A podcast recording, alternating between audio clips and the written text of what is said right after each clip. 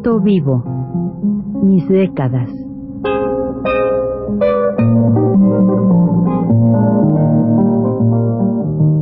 Juan de la Cabada, mediante esta serie de programas radiofónicos, narra los momentos más intensos de su existencia como escritor, trotamundos, militante de la condición humana, todo lo cual es ya patrimonio de nuestra mejor literatura.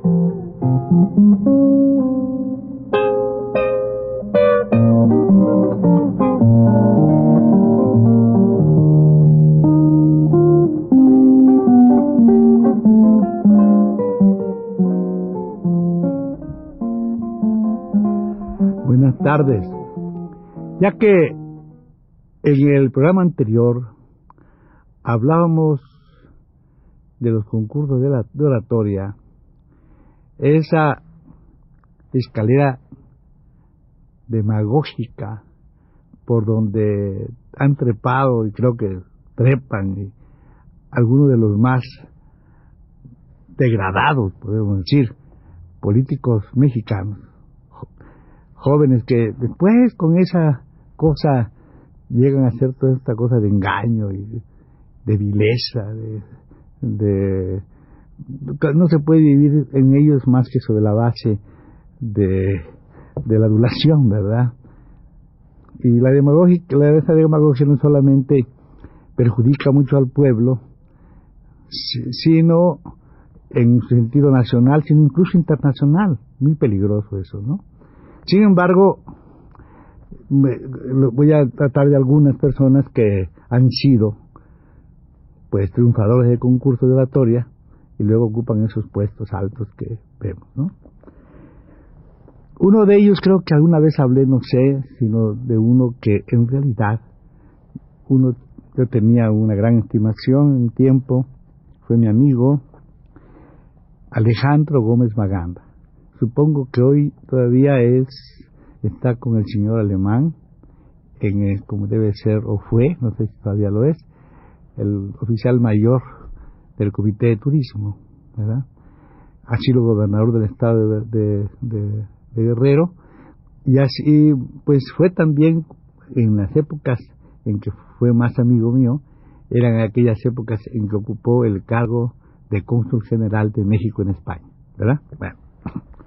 Yo no tenía después se la ha escrito mucho en los periódicos, en, novedades, artículos, entonces el escritor, ah, es cierto, sí, vamos, eh, más o menos corriente, digamos, ¿no? ¿no? de otra manera, pero sí corriente más o menos.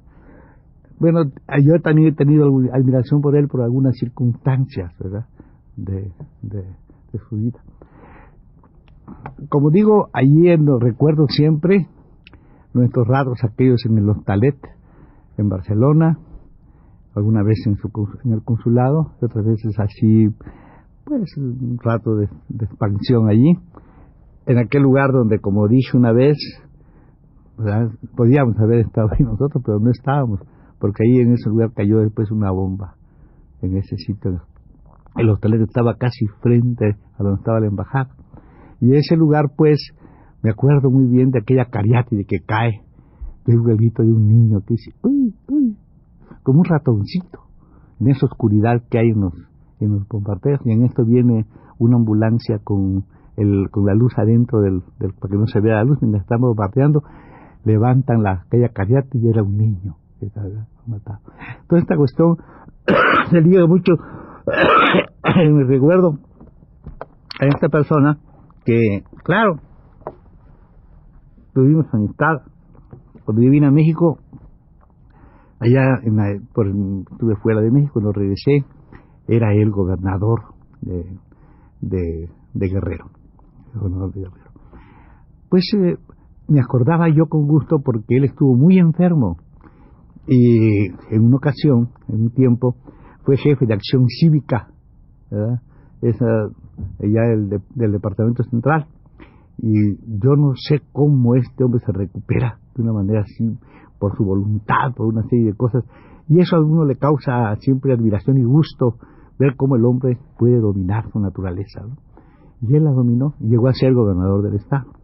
Claro que a mí me dio gusto eso de que fuera gobernador porque era mi amigo, pero De todas maneras, empiezan las cosas que pasan con los gobernadores. Después de eso, hay una serie de muertes, una serie de asesinatos.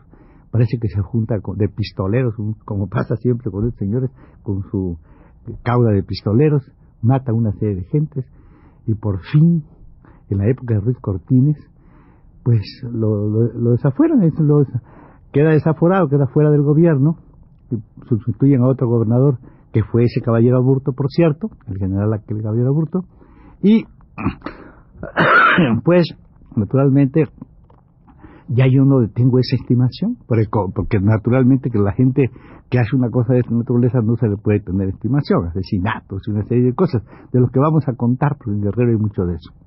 Pues bien, este, este, esta persona, este amigo, está ligado a recuerdos míos también de algunas personas como Mireya, por ejemplo, Mireya Leiva, también de Guerrero, y vamos a contar un poco del aspecto este del, de la vida, como, uno la puede ver o como es.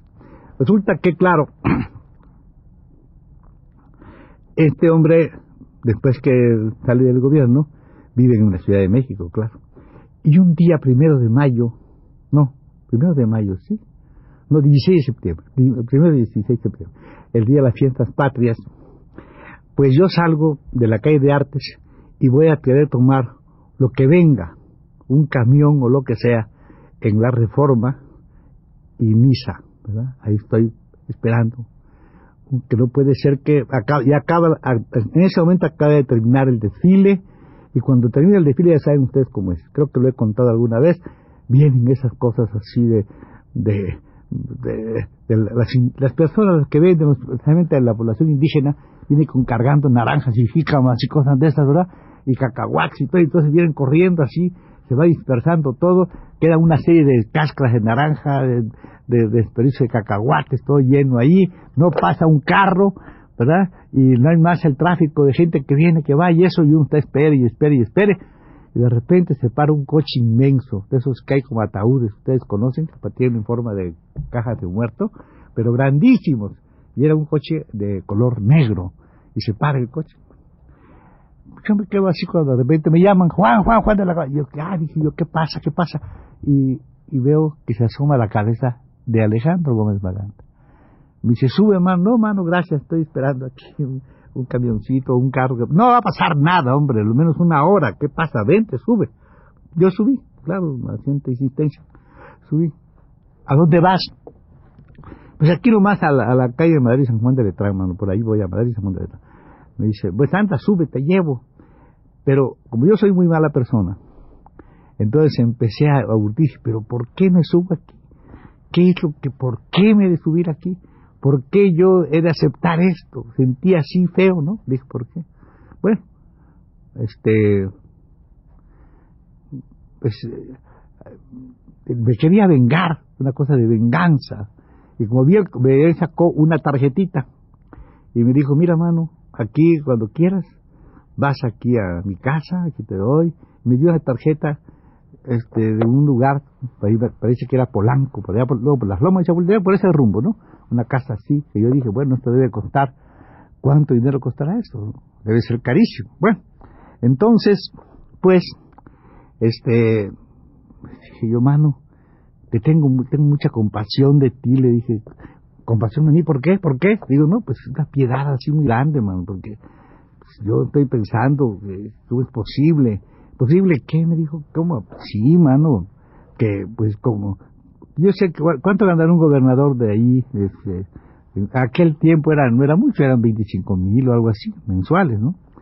Le dije, caray, mano, fíjate, tengo mucha compasión porque como tú eres una persona honesta, honradísima, resulta que sacas la cuenta, 25 mil por 12 son 300 mil pesos al año, que quedan por, tres años que has estado, antes que te quitaran, porque así le dije antes que te quitaran, pues quedó así muy serio, digo, sí, mano, y entonces son 900 mil, 900 mil pesos, pero tú no tienes gastos, ¿verdad? Suponte que gastara uno la tercera parte, una persona muy honorable como tú, pues la tercera parte, pues te quedan 300 mil pesos, mano, y qué barbaridad, mano, pues esta casa te la van a quitar, porque como tú este, seguramente la estás pagando, ¿cómo la vas a pagar de contar? Te quedó así muy serio. Y digo, y el coche este inmenso, ¿no? Entonces él me dice, ¿dónde vas? Yo dije, voy nomás aquí a, la calle de, de, de Madero. Bueno, entonces ya él iba un poco enojado, lo sentía así enojado, pero no era enojado, lo, sentí yo enojado, porque él es, tiene bastante humor. Entonces llegamos, a no, me bajé yo, él se fue, y yo dije, bueno, sentí yo como que era un hombre que había, me había vengado, así ya había dicho lo que tenía que decir, ya una venganza, ¿verdad? Bueno, pensé, pero pasó el tiempo, años así, seis meses, tres meses, algo así, y aquí viene la otra parte, ¿verdad? De la, de la, si no se llama ingenuidad, ¿sabe qué se llamará eso, no? Por aquel tiempo se había, este, eh, había hecho un grupo de alemanistas contra Ruiz Cortines, habían formado un grupo, un grupo, ¿verdad? Que tenía allí, creo que se llamaba, este, Centro Cívico de la Revolución, alguna cosa así, ¿no? Centro Cívico de la Revolución, y ahí estaban este Marco Antonio Muñoz y este gente alemanista y este este muchacho Alejandro Gómez Maganda, etcétera. Allá en la calle de Artes estaba eso, Artes Insurgentes. Bueno, digo esto porque después nos referiremos a esta parte. Entonces, un día me encuentra Mireya, María Mireya y me dice, ay manito, y Juan, ¿cómo estás? y todo. Esta era entonces esposa de Marcelo Villamil, y me dice, mira, fíjate que caramba, mano, cómo te quiere Alejandro, cómo te quiere, te quiere mucho, fíjate, te quiere mucho Alejandro. dije, ¿me quiere mucho? Yo me quedé así sorprendido, porque claro, sí, hombre, sí, mucho. Hasta me contó, dice, aquella cosa del, del, coche. ¿Qué coche? Y ahí iba yo ir ganando. Sí, dice que subiste había un coche allá para las fiestas patrias, el día 16 de septiembre, y que te llevó, porque no había carros, y te llevó él hasta ahí. Y me dijo él, muy, con mucha risa, me dijo, mira este ingenuo, este tonto, dice, me, dijo, me dijo así con mucha cosa, me estuvo diciendo ladrón, imagínate, que se ha creído ese? Me da mucha risa de él porque es una ingenuidad, ¿no? ¿Cómo crees tú que un político sale, va a salir de un gobierno con una mano adelante y otra atrás? ya deja de ser político, deja de tener todo allá lo para que lo atacas eso, lo ningunea, todo el mundo le dicen estúpido, tonto, ¿cómo se cree? Ni un presidente municipal puede salir así, como menos yo, ¿verdad?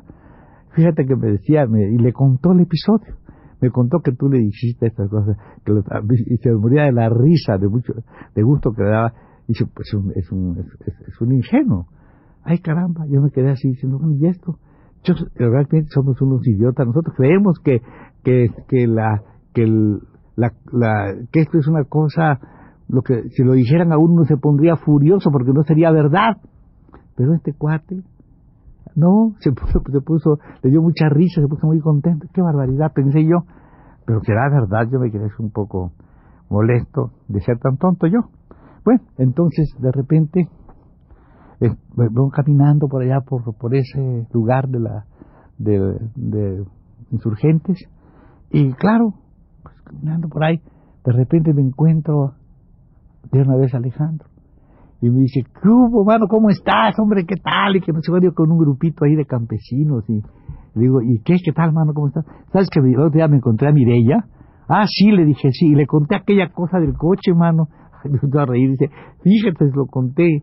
Le conté aquella cosa del coche. Ah, sí, le digo yo, sí, ¿verdad? ¿Y qué, qué haces? Le digo ahora, ¿no? Me dice, pues estoy en esto que tú le llamarás el centro cínico de la revolución. Se llama cívico, ¿eh? fíjate que tiene una B, no una N. Es el centro cívico de la revolución. Pues tú ya sé que tú eres, tú eres malintencionado y le puedes llamar centro cínico, pero no, es el centro cívico. Ahí estamos. ¿Estás ahí? Sí, sí, nos arrinconan. Digo, sí, pues, desde que yo, desde que era gobernador y que fui desaforado y todo eso, dice, pues hay una cosa en contra mía y yo me, defiendo, me arrinconan. Vaya, mano, le dije sí. Por lo demás, hermano, tú ya sabes que tú, siempre en tu rincón, revueltas en el suyo, yo aquí en, en este otro, de un cuadrilátero, nosotros nos damos la mano, dice, porque siempre somos amigos a pesar de todas estas cosas vaivenes de la política. Quedé realmente frío. La próxima semana contaremos otra cosa de otro gobernador y hasta la próxima.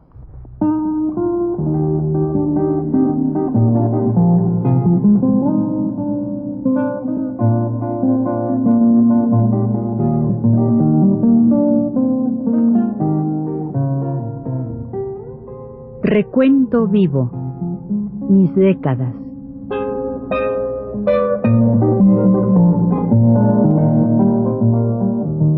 Juan de la Cabada, mediante esta serie de programas radiofónicos, narra los momentos más intensos de su existencia como escritor, trotamundos, militante de la condición humana, todo lo cual es ya patrimonio de nuestra mejor literatura.